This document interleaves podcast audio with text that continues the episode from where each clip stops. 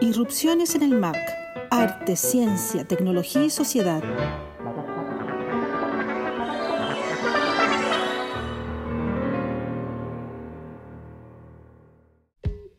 Soy Alessandra Buroto, coordinadora de Media Macanilla del Museo de Arte Contemporáneo de la Universidad de Chile y junto a Mónica Bate y Claudio Muñoz te invitamos a acompañarnos en la vigésima tercera edición de nuestro podcast Irrupciones en el MAC. Casi prontos a terminar nuestra segunda temporada de Irrupciones del año, quisimos dar continuidad a la edición pasada, cuando junto a los artistas sonoros Rainer Krause y Georgina Canifru abordamos las nociones de territorio y paisaje sonoro a partir de diversas estrategias de cartografía sonora, con especial sensibilidad a la extrañeza que nos provoca el sonido como dimensión de nuestro ser y habitar en el mundo. En una línea de continuidad con aquello, esta tarde hablaremos de Terra Australis Ignota, proyecto expositivo liderado por el artista medial chileno Nicolás Spencer, que junto a la escritora Paula López Wood, el geólogo de Prisma Austral Gerd Seafield y el destacado arqueólogo y académico de la Universidad de Magallanes Alfredo Prieto, han impulsado un grupo de investigación en torno a la idea de territorios testigos. En este caso, la historia profunda de las formaciones geológicas del extremo austral de Chile, junto a su influencia en el devenir humano al formar parte de una naturaleza tan ruda como generosa, nos permite ficcionar sobre los imaginarios construidos en estas tierras por miles de años, desmitificando de paso el carácter romántico del proceso de colonización y su barbarie europea y republicana. Para ello hablaremos de la construcción de relatos en torno a testigos, como el viento, las rocas y los paisajes, relatos que buscan hacer algo así como ciencia ficción, invitándonos a construir nuestros propios imaginarios a partir de una experiencia casi sinestésica. Encuéntranos este 17 de octubre a las 19 horas en Spotify, Apple Podcasts, YouTube y mac.uchile.cl. Hola a todos, ¿cómo están?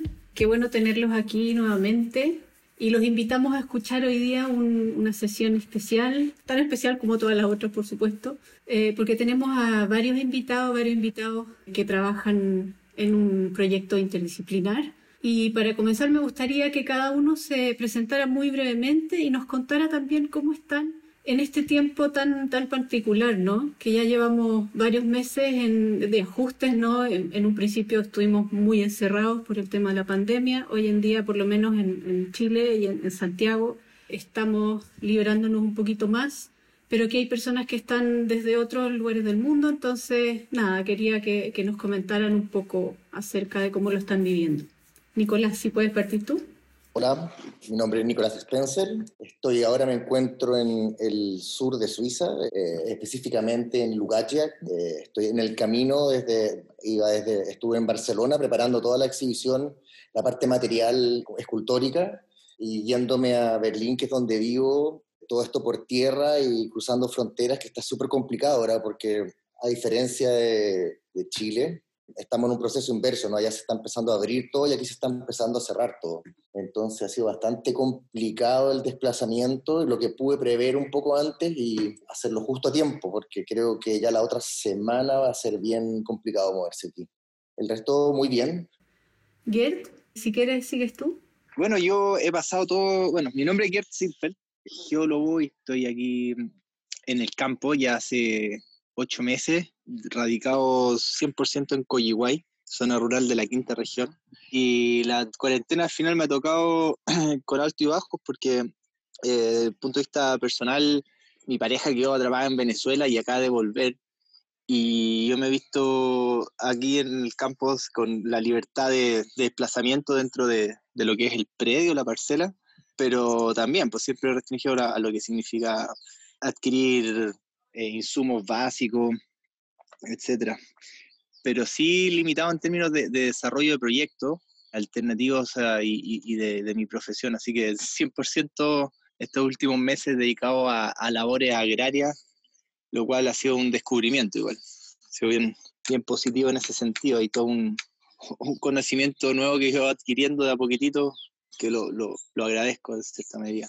Que sin duda le ha pasado a mucha gente, ¿no? Esto de volver a, a la tierra, por decirlo de alguna manera. Sí, de hecho, o sea, tal vez lo, dije mal, igual yo como dos años y, algo viviendo en el campo, pero siempre con esos movimientos, como por las actividades, no sé, pues al final pasaba tres días acá, cuatro días moviéndome por, por otros lados, pero estar de lleno, dedicado 100% al campo, es como realmente volver un poco a ese origen y empezar a, a, solventar necesidades básicas, y es súper rico, o sea, desde el punto de vista de, de, poder trabajar una chacra y, y, manejar distintos productos durante los distintos ciclos, es fenomenal. O sea, plantar, ver crecer y después comerte un producto que, que sin duda es mejor que cualquier otra cosa, es único. Buenísimo. Sí. Súper. Alfredo, ¿tu experiencia ha sido más o menos parecida o estás en otro contexto? Bueno, no sé si, bueno, mi nombre es Alfredo Prieto, soy arqueólogo, trabajo en, Magallanes, en Punta Arenas ahora. Estamos en cuarentena, ha sido duro en Magallanes en particular, ha, sido, ha tenido las cifras más altas según entiendo, del país. Algunos los atribuyen a, las características de la vida aquí, que es vida encerrados, en el sentido de que hay poca vida al aire libre, hace frío, hay poco sol o poca vitamina D, hay mutaciones, hay varias explicaciones posibles. Pero como sea, nos ha tocado duro por lo mismo, por, por el encierro. Ahora, por otro lado, eh, ha sido extrañamente, productivo. Yo creo que este va a ser el año en que he participado en más capítulos, libros, charlas eh, que cualquier otro, ¿no? Y lo que es increíble, pero, o sea, es creíble, se entiende, pero ocurre, ocurrió, está ocurriendo.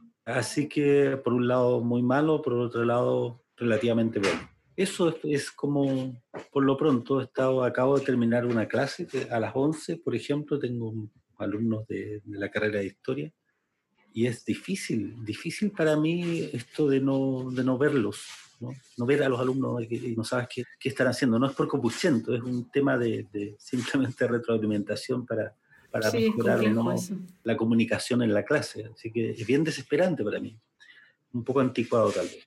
Eso. No, yo creo que le pasa a todas, a todas y todos los profesores, están todos así. Paula, cuéntanos, ¿tú cómo estás en este tiempo de pandemia y previos también a una, una votación muy importante, un plebiscito muy importante?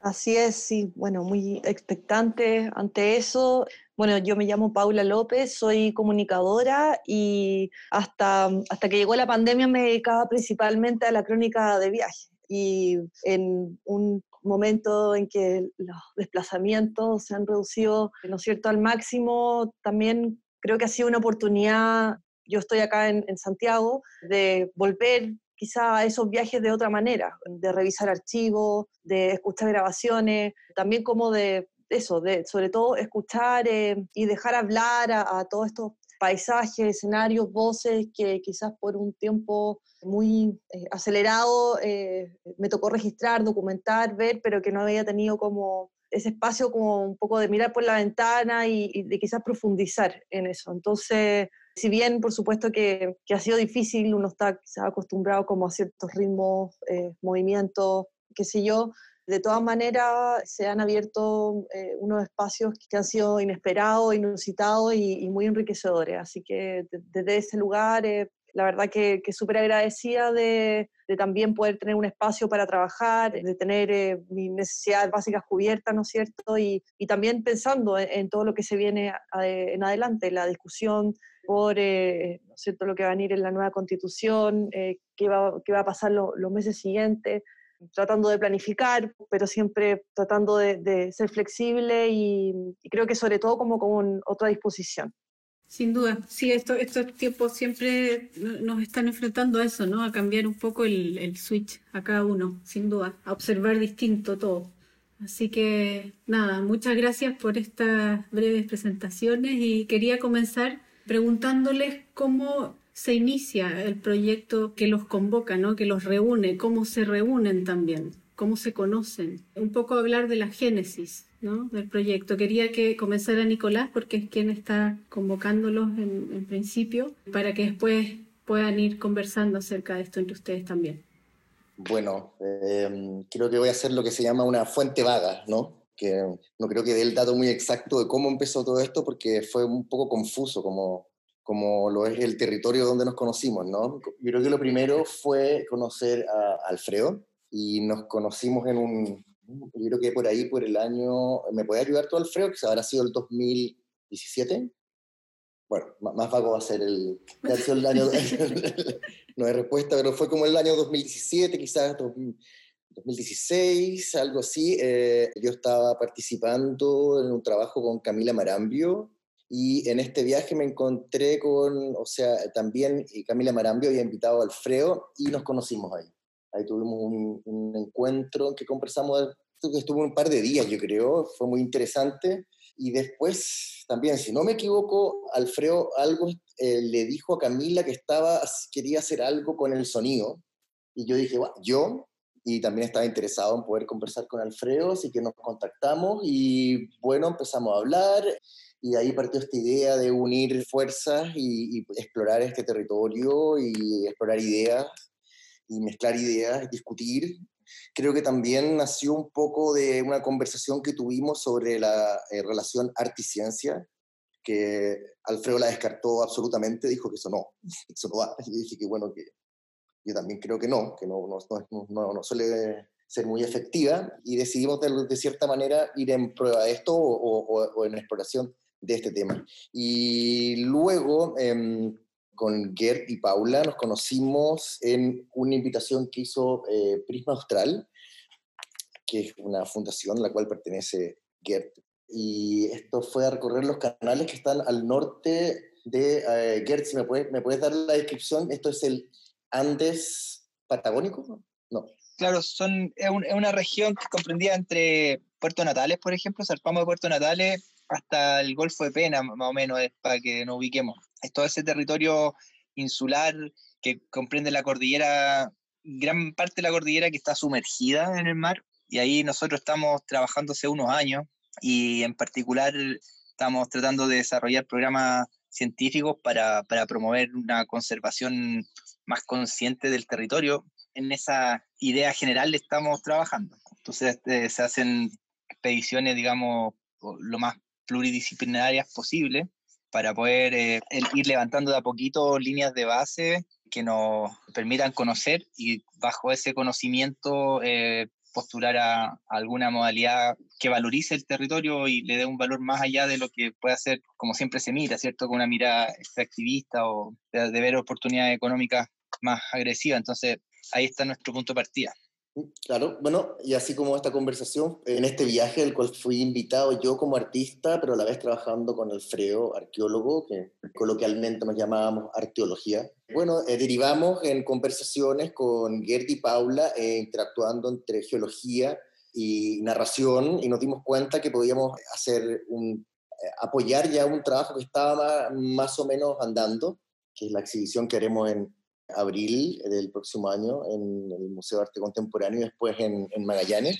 Y nada, así se ha, sido, ha, ido fluyendo y sigue fluyendo y cambiando y mutando y espero, esperamos que siga, o espero que siga mutando así. No sé si quedó algo claro ahí. Algo, o se escucha un pajarito que creo que es Gerd. ¿Gerd? Sí. ¿Gerd hablas como pajarito ahora? Voy a apagar el audio. Bueno, no, no, silenciar los pájaros. Déjalo ahí. Pero Paula se integra en qué momento? Porque eh, una de las cosas que, que, ha ocurrido interesantes en este proceso de, de, trabajo conjunto, que bueno, ha ido teniendo, como ustedes cuentan, distintas etapas, han habido buenas circunstancias, buenas coincidencias, una cosa ha llevado, ha sido como medio rizomático, pero en, en rigor se han mantenido bastante trabajando juntos en, en distintas como propuestas también. Eh, de hecho, una deriva, un hilo de, de, este propio proyecto es el que se presentó en la última edición de Arce Electrónica.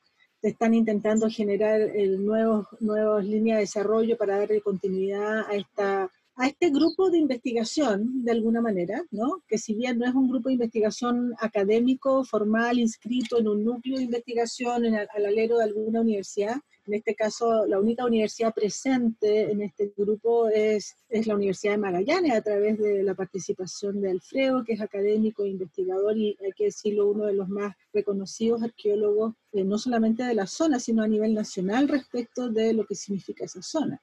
Entonces, la literatura o la crónica de viaje, como tú dices, Paula, ingresa en estos intercambios. ¿Cómo dirías tú que ingresa la crónica de viaje en estas conversaciones? Bueno, yo la verdad es que recuerdo un, momento muy particular de ese viaje, esta invitación de Prisma Austral que recién mencionaba Nicolás, que fue al final del viaje, que fue cuando eh, llegamos a la Cueva del Pacífico, donde habían unas pinturas fascinantes de origen cahuéscar, quizás me puedo equivocar aquí, pero lo que entiendo es que se desconoce su origen y también su significado, y estábamos ahí, Nicolás estaba tomando, iluminando y, tomando fotografías de rigor que servirían después para su proyecto artístico, también buscando piedras, ¿no es cierto? Estas piedras testigos que, posteriormente van a estar en, la exhibición. Alfredo nos estaba explicando también eh, el origen y por qué y cómo habrían llegado eh, eh, una familia, una comunidad de, de Cahuéscar ahí y que él por su parte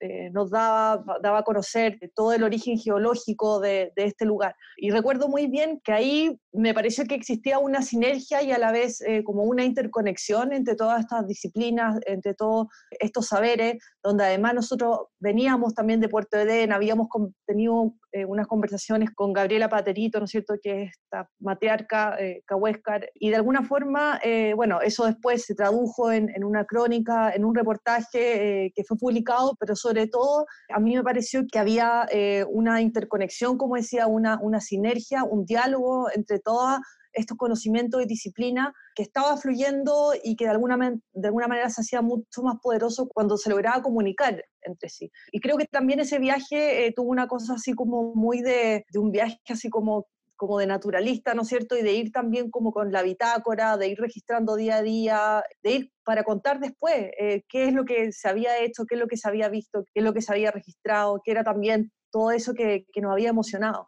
Entonces también creo que este trabajo de, reunirnos como grupo es una cosa también como de, volver eh, al origen, de, reunir como estas disciplinas, de quizá desde estas especialidades, desde estos como cajones y compartimentos estancos, poder volver a, dialogar desde lo que la naturaleza eh, nos quiere hablar. Entonces, para mí al menos ha sido muy valioso eh, ir integrando este equipo y también poder ir entendiendo y tratar también de descifrar terminologías que a veces son súper técnicas, no sé, pues a veces leíamos textos de Gary y, con Nicolás como que nos reíamos porque también podía ser un texto como dadaísta, ¿te fijas? Entonces también esa, esas conexiones, esos diálogos eh, creo que son, han sido muy fascinantes de, trabajar en un equipo eh, multidisciplinar.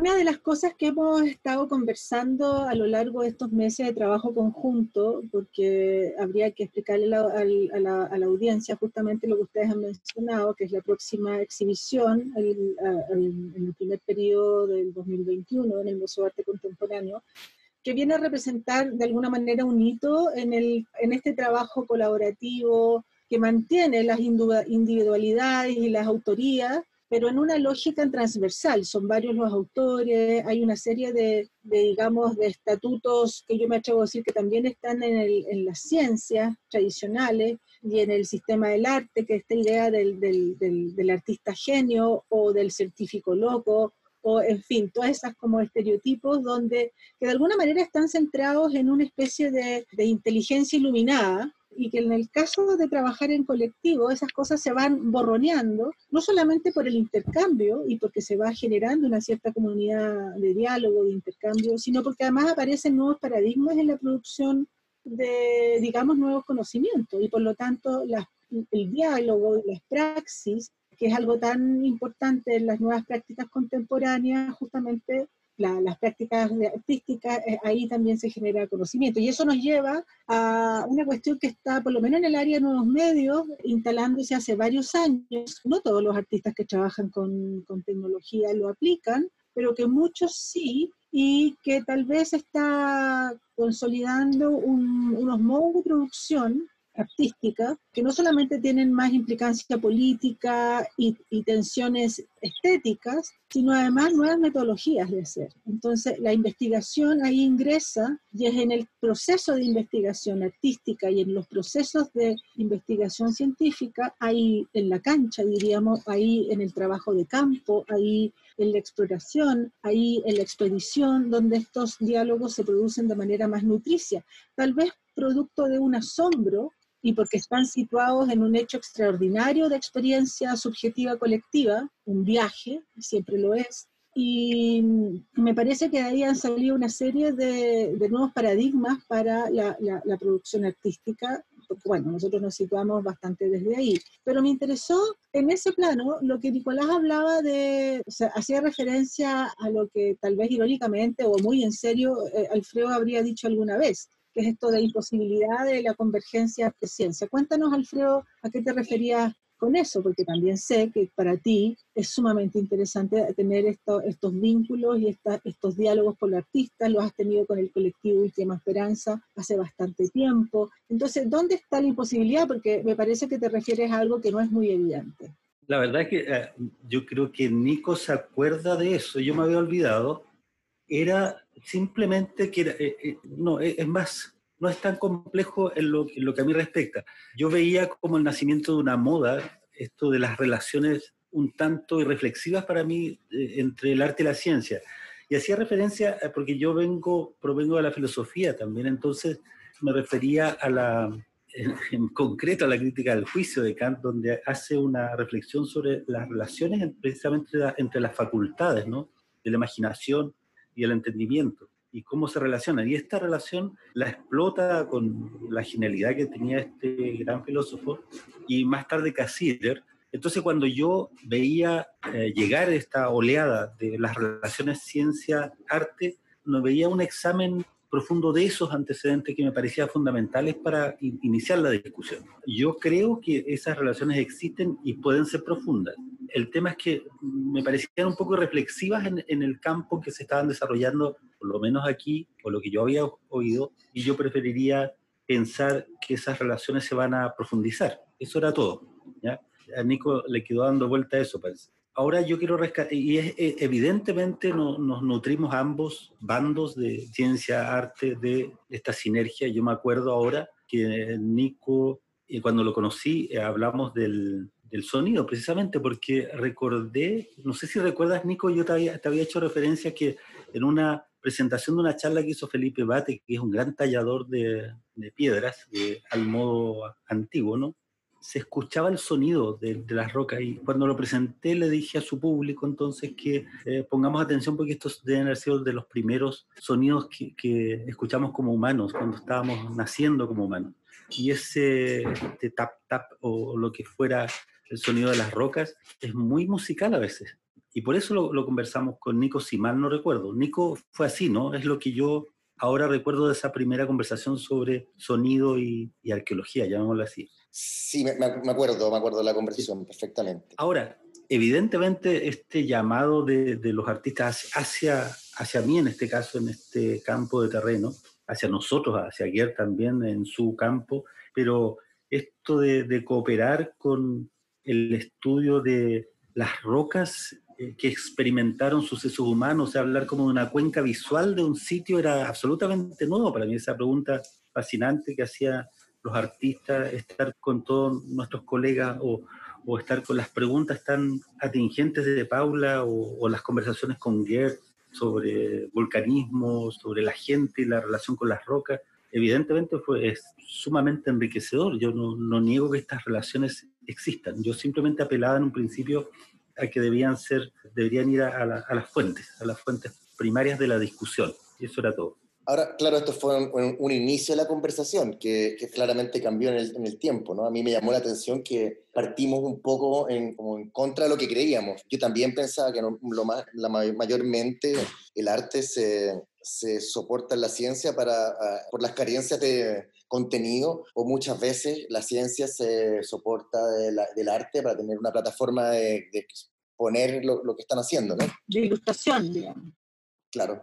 Nico, una cosa antes que me olvide, porque para volver al tema de los antecedentes, hace unos años estaba, conocí a Chila Hicks, no sé si la recuerdan, a la discípula del uno, de, de la Bauhaus, que trabajaba textiles. Estuvo en Chile y ella me contó que había trabajado bastante cercana a Junius Bird, que es un, y, creo, entiendo que había andado hasta en el Beagle con los Yamana, influida por Junius Bird, que fue un arqueólogo norteamericano, trabajó eh, mucho en esta zona en los años 30 del siglo pasado, y también trabajó textilería del norte de Chile y de, y de Perú. Y ellos produjeron cosas en conjunto, así que volviendo a los antecedentes, las relaciones entre, en este caso, la arqueología y el arte ya tienen sus referentes en, en, algunos campos, ¿no? en otros campos. Y, y, para aquí vamos a hablar de lo que no hemos hablado aún, que es de la, el camino de, de Rockwell Kent, ¿no? que fue el último trabajo que hicimos en conjunto todos nosotros.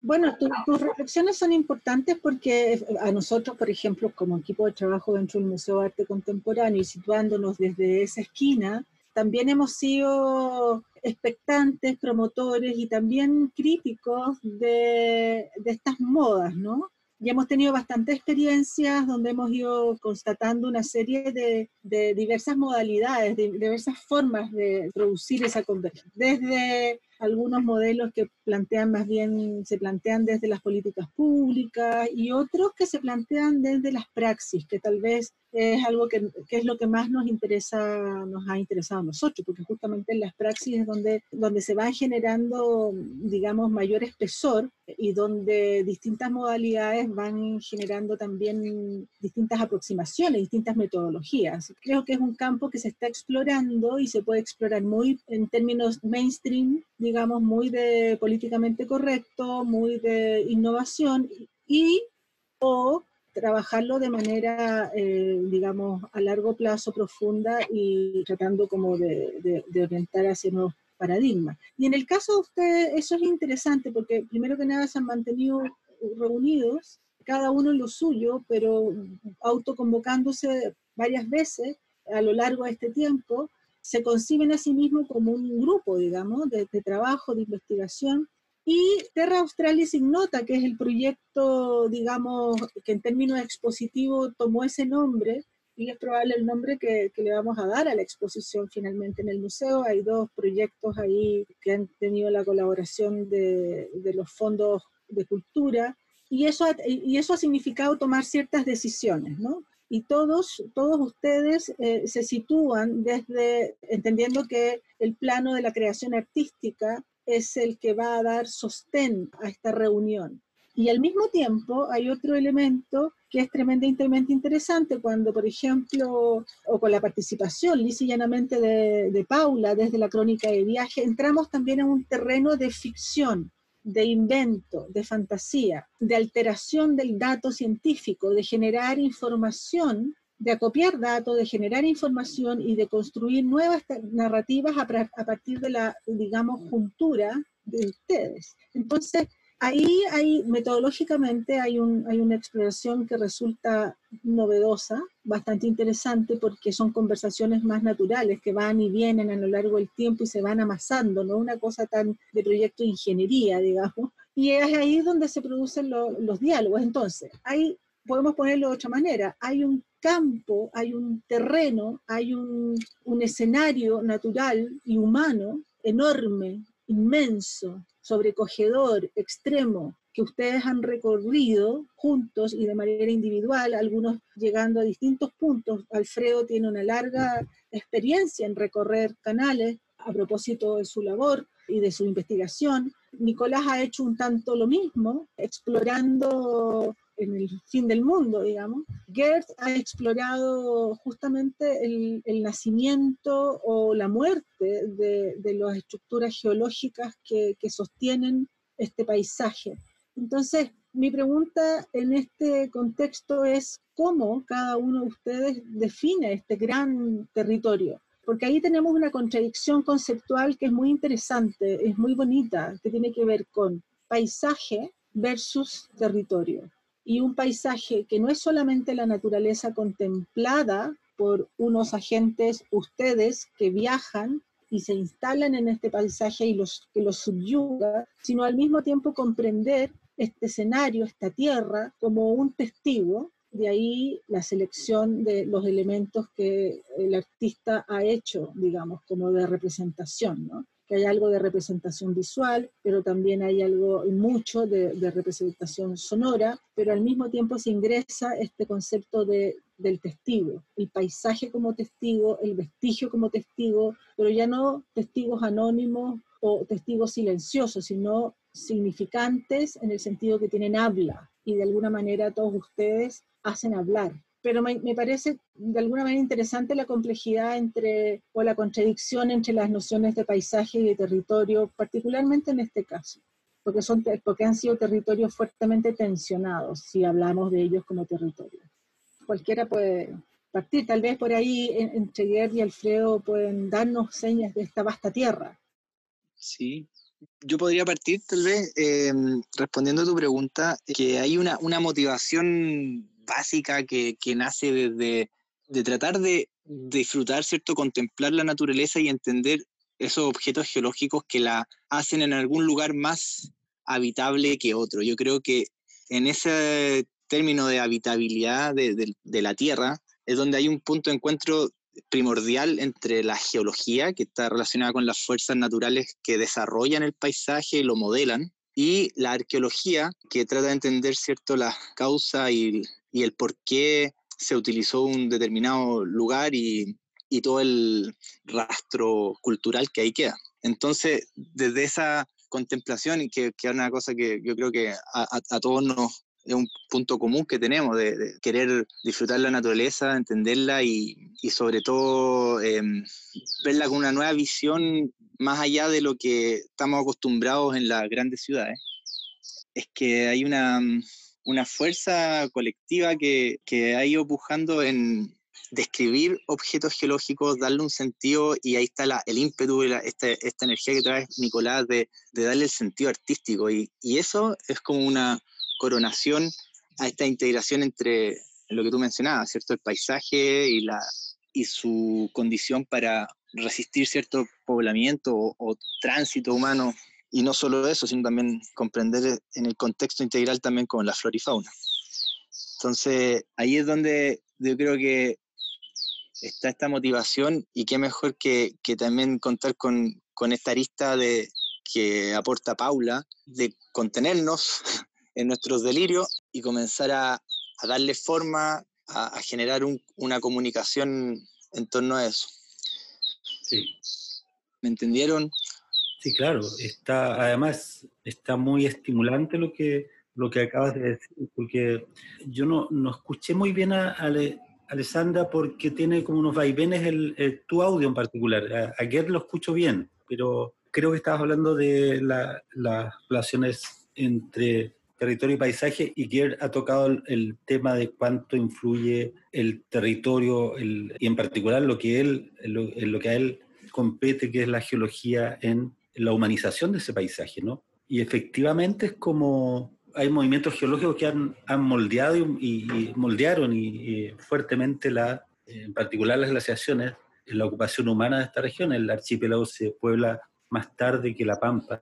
Ahora, es un uh, paisaje que hoy, hoy día nos parece más salvaje de lo que debió ser. Yo siempre me imagino, y creo que se los he contado, o a, a, por lo menos en nuestras conversaciones con Nico, que siempre me imagino que si nosotros pusiéramos una, una lucecita en los talones de cada una de las personas que han vivido acá a lo largo de 11.000 años y tomáramos una foto de todas las trayectorias de esas luces, tendríamos un, un arbolito de Pascua en este territorio. O sea, este, muchos movimientos a lo largo de miles de años, mucha actividad, pese a que ahora se note, se note vacío. Y habrían zonas que efectivamente, como, como dice Gerd, habrían estado oscuras, porque hubo formaciones geológicas que, que, impidieron el campo de hielo, por ejemplo, todavía, ¿no? Y otras ¿cómo se dice? Por, eh, no por salvajes, sino porque no tienen las condiciones adecuadas. Él mencionó, o no hay fauna o flora proclive a la instalación humana. Así que te repito, Alejandra, no sé si escuché bien tu pregunta, pero, pero entiendo que las relaciones entre el territorio y el paisaje aquí son eh, bastante, en algunos casos hay un enfrentamiento bastante, y piensen ustedes que se vivió siempre en el modo de vida cazador-recolector, no sedentario, entonces eso es un paisaje un poco distinto, altamente frecuentado según mi parecer, pero distinto a la instalación de otro tipo de vida humana, ¿no? Yo quería preguntarles también acerca, a partir de esto que estaban comentando, ¿no? Del paisaje, territorio, del viaje también. Quería también hacerlo, hacer el ejercicio de cómo recogen ahí testimonios, ¿no? Testimonios de la tierra, de las rocas, testimonios culturales también. Y eso cómo se traslada hacia el museo, ¿no? Quizás puede sonar una pregunta muy desde, como para Nicolás, pero creo que me gustaría tener la visión de todos, ¿no? O sea, ¿cómo ven ustedes esta relación de estos tiempos históricos también enormes y, esos tiempos históricos también llevarlos de alguna manera adentro del museo y, a este espacio exhibitivo, ¿no? Cómo esa audiencia que eventualmente va a entrar al museo se va a relacionar con estos tiempos históricos, con estos, estos conocimientos cruzados también, estas visiones cruzadas.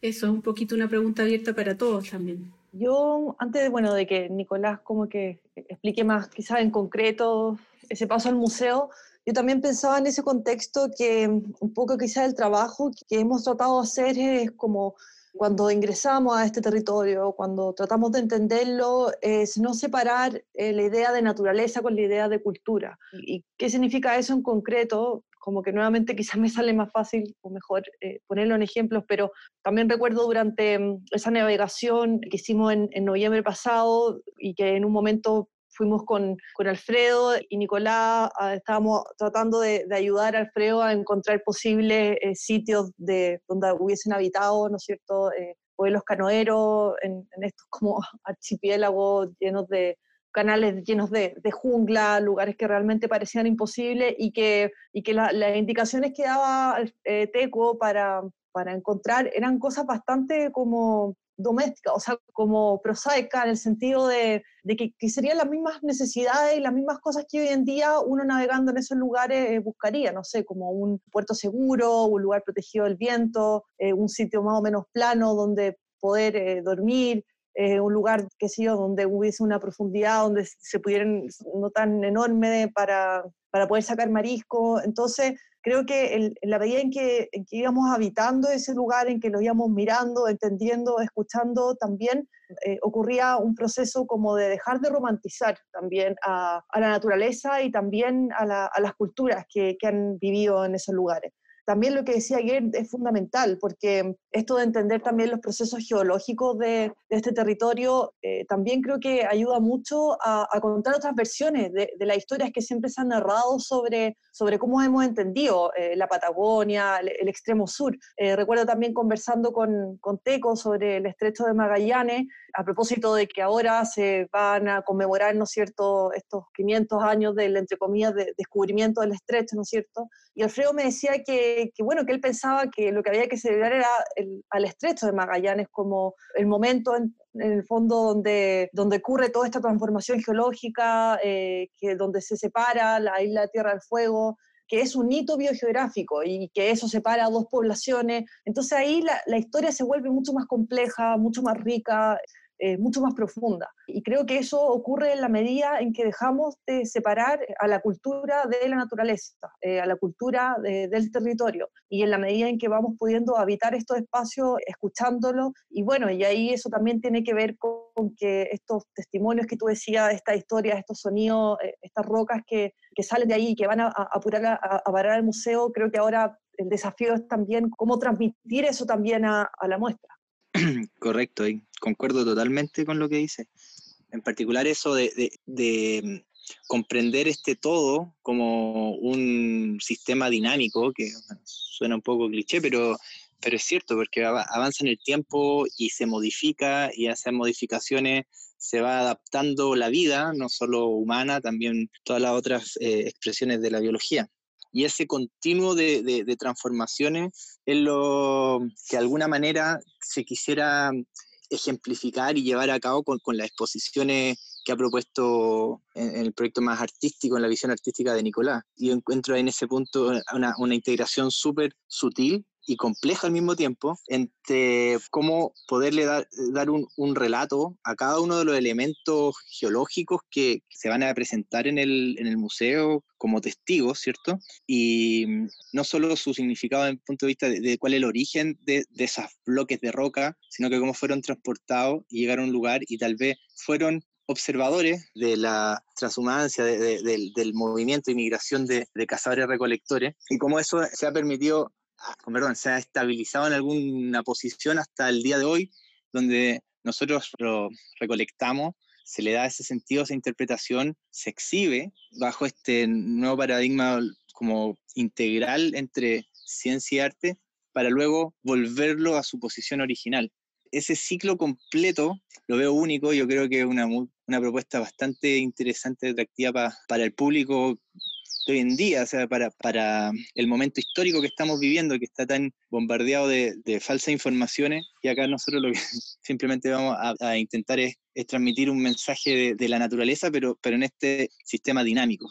Creo que por ahí hay una, un mini resumen de, lo, de la importancia de, de, las distintas miradas que hay en torno a este proyecto.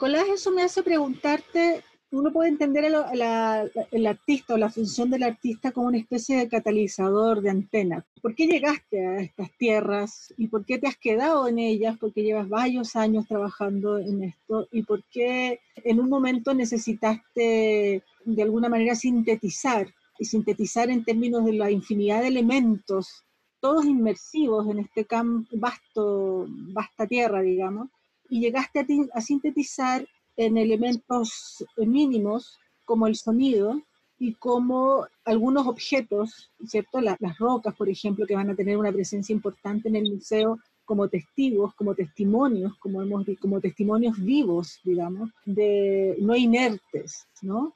De acuerdo a lo que nos han comentado también desde su perspectiva tanto Paola Gerd y, y Alfredo. Pero tú como artista que has tenido que tomar algunas decisiones, digamos, estéticas, optaste por la síntesis, ¿no? Y la síntesis en base al sonido y a la materialidad física, básicamente las rocas y evidentemente el, el, paisaje como el terreno a, través del cual tú has de alguna manera hecho zanjas para poder llegar a esos testimonios y capturar este sonido para transformarlo. ¿Cómo es esa síntesis?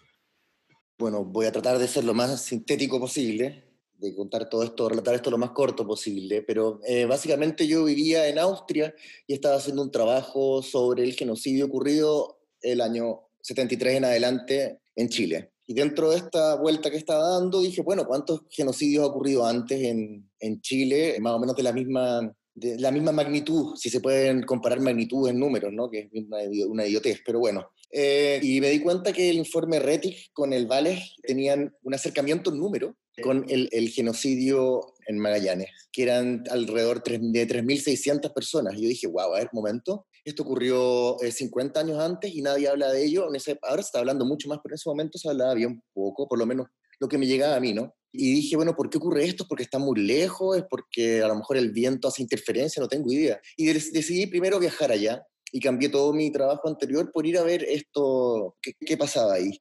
Y bueno, me di cuenta que me encontré con un paisaje, eh, con un paisaje, sino con un territorio bastante especial, en que la constante siempre fue el viento, al menos el, yo fui en noviembre la primera vez y el viento fue durísimo. Y me encontré con un territorio que lo encontré obscuro, obscuro no en, en, la, un lado peyorativo, no una definición peyorativa, sino que un, un, lugar que es difícil de tomar información. Y más aún difícil siendo un extranjero de ahí tomar esta información y exponerla como algo, como una certeza o como una idea, como y mm, eh, bueno, entonces me di cuenta que este, este, este lugar eh, er, es una especie de libro que contiene información que, a diferencia de los libros que tienen una información que está fija ahí, esto es un, un lugar oscuro mutante, digamos, donde esta información va cambiando según con quién te encuentres, los puntos de vista que vayas encontrando, y es casi imposible tener una idea fija en ese lugar, que para mí eh, eh, en lo personal es muy atractivo, ¿no?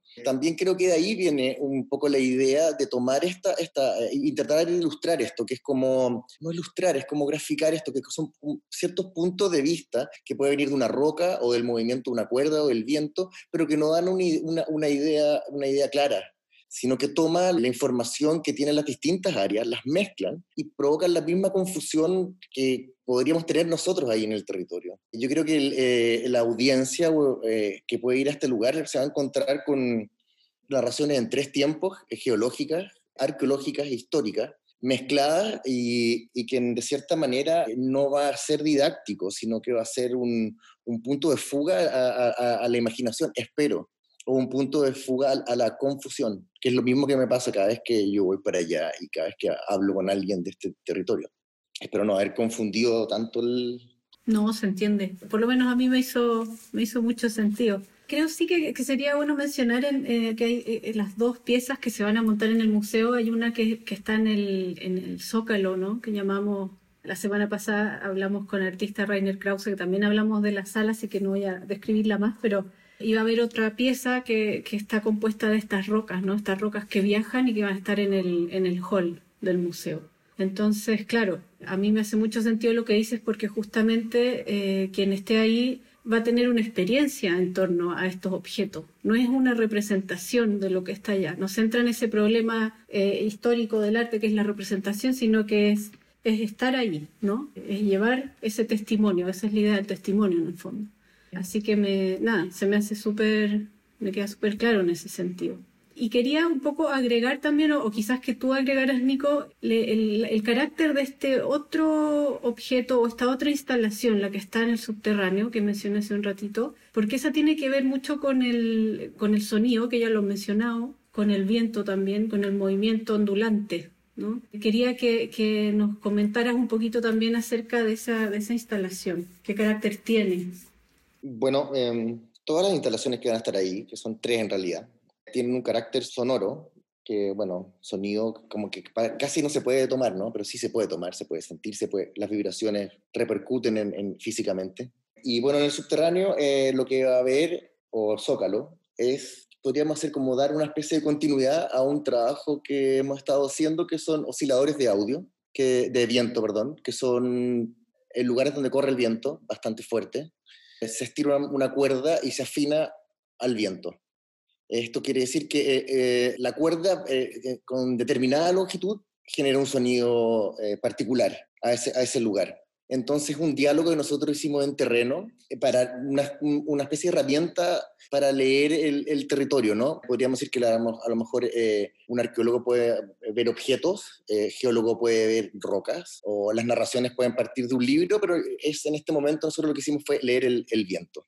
Y lo que vamos a hacer o intentar hacer en, este, en el subterráneo es reproducir un poco, eh, son un poco megaloma, ¿no? Como reproducir la fuerza del viento, pero no es tan literal, pero reproducir la experiencia de estar ahí.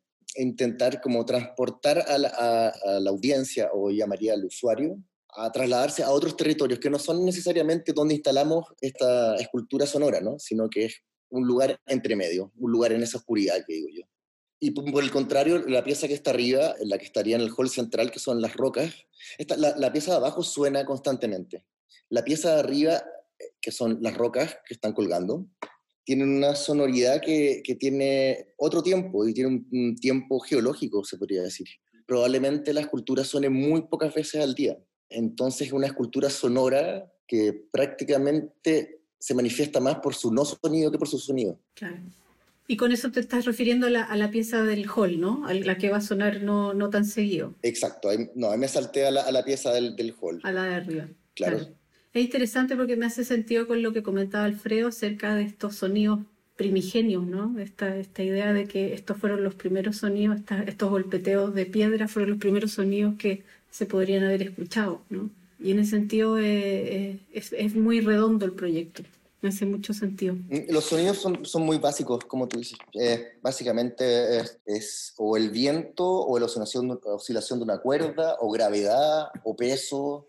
Como que en realidad los protagonistas van a ser ellos, esos sonidos y estas, estas figuras que van a, la idea es sensibilizar a través de ellos para entrar a historia. Que ahí, bueno, en eso estamos trabajando.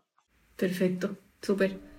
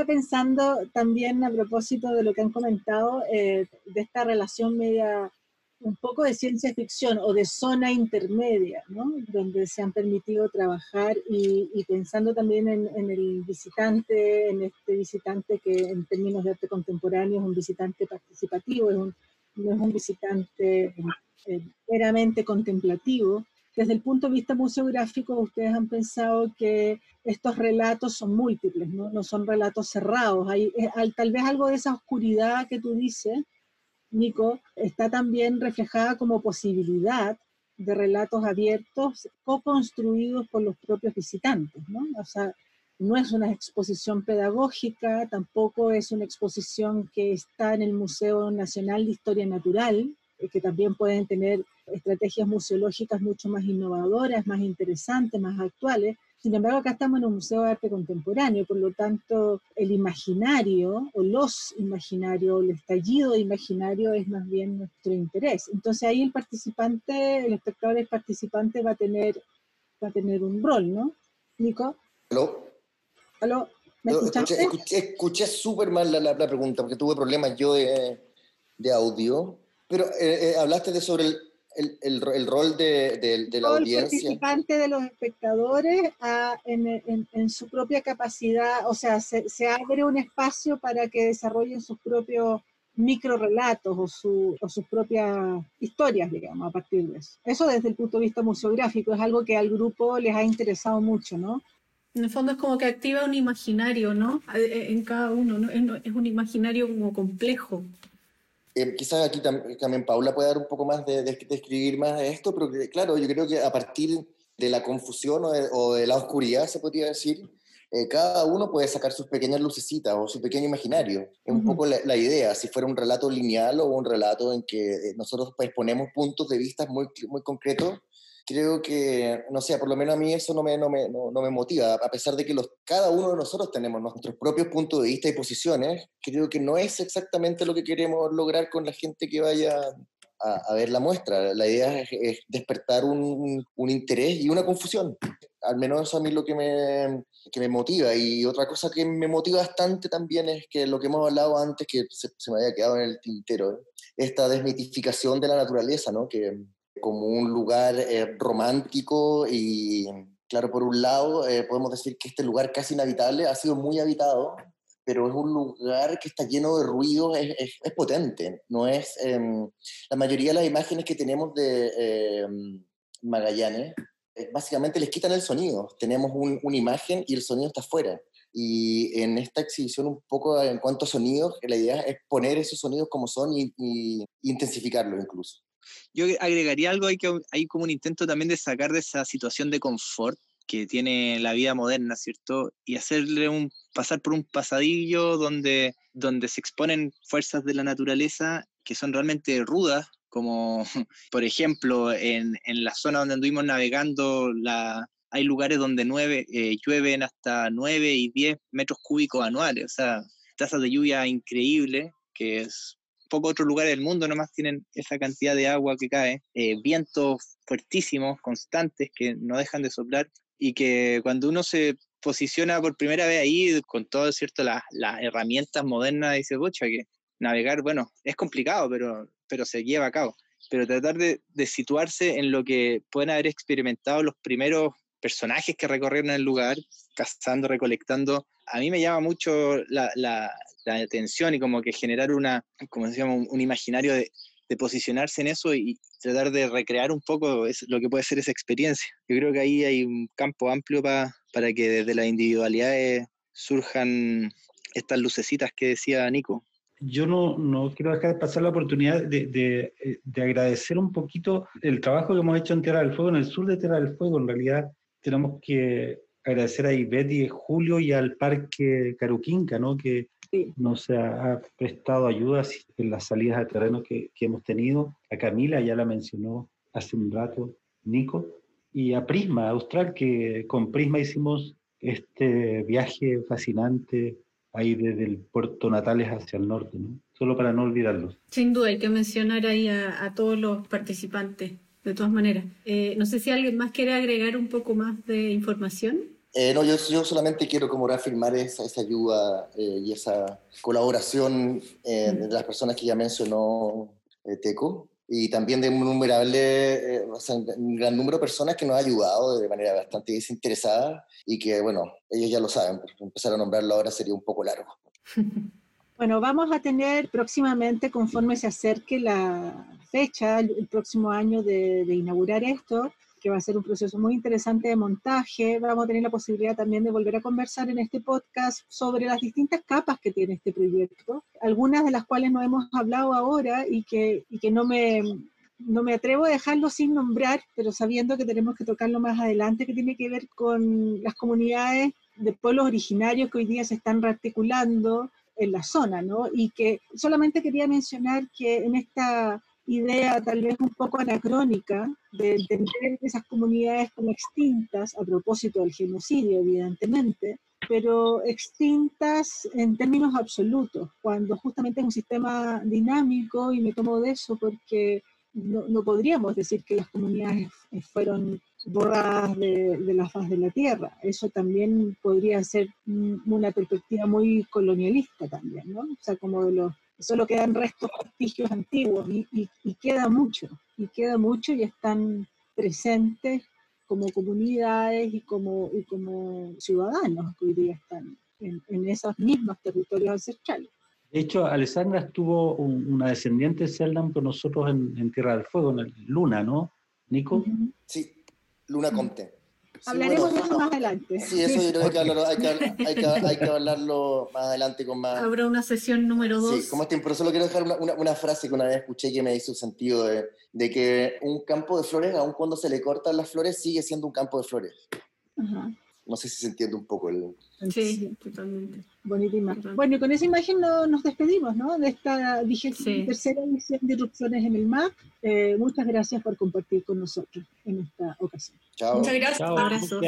Saludos a todos. Chao. Saludos a todos. Gracias. Un abrazo. Un abrazo. Chao, chao. Chao. Chao.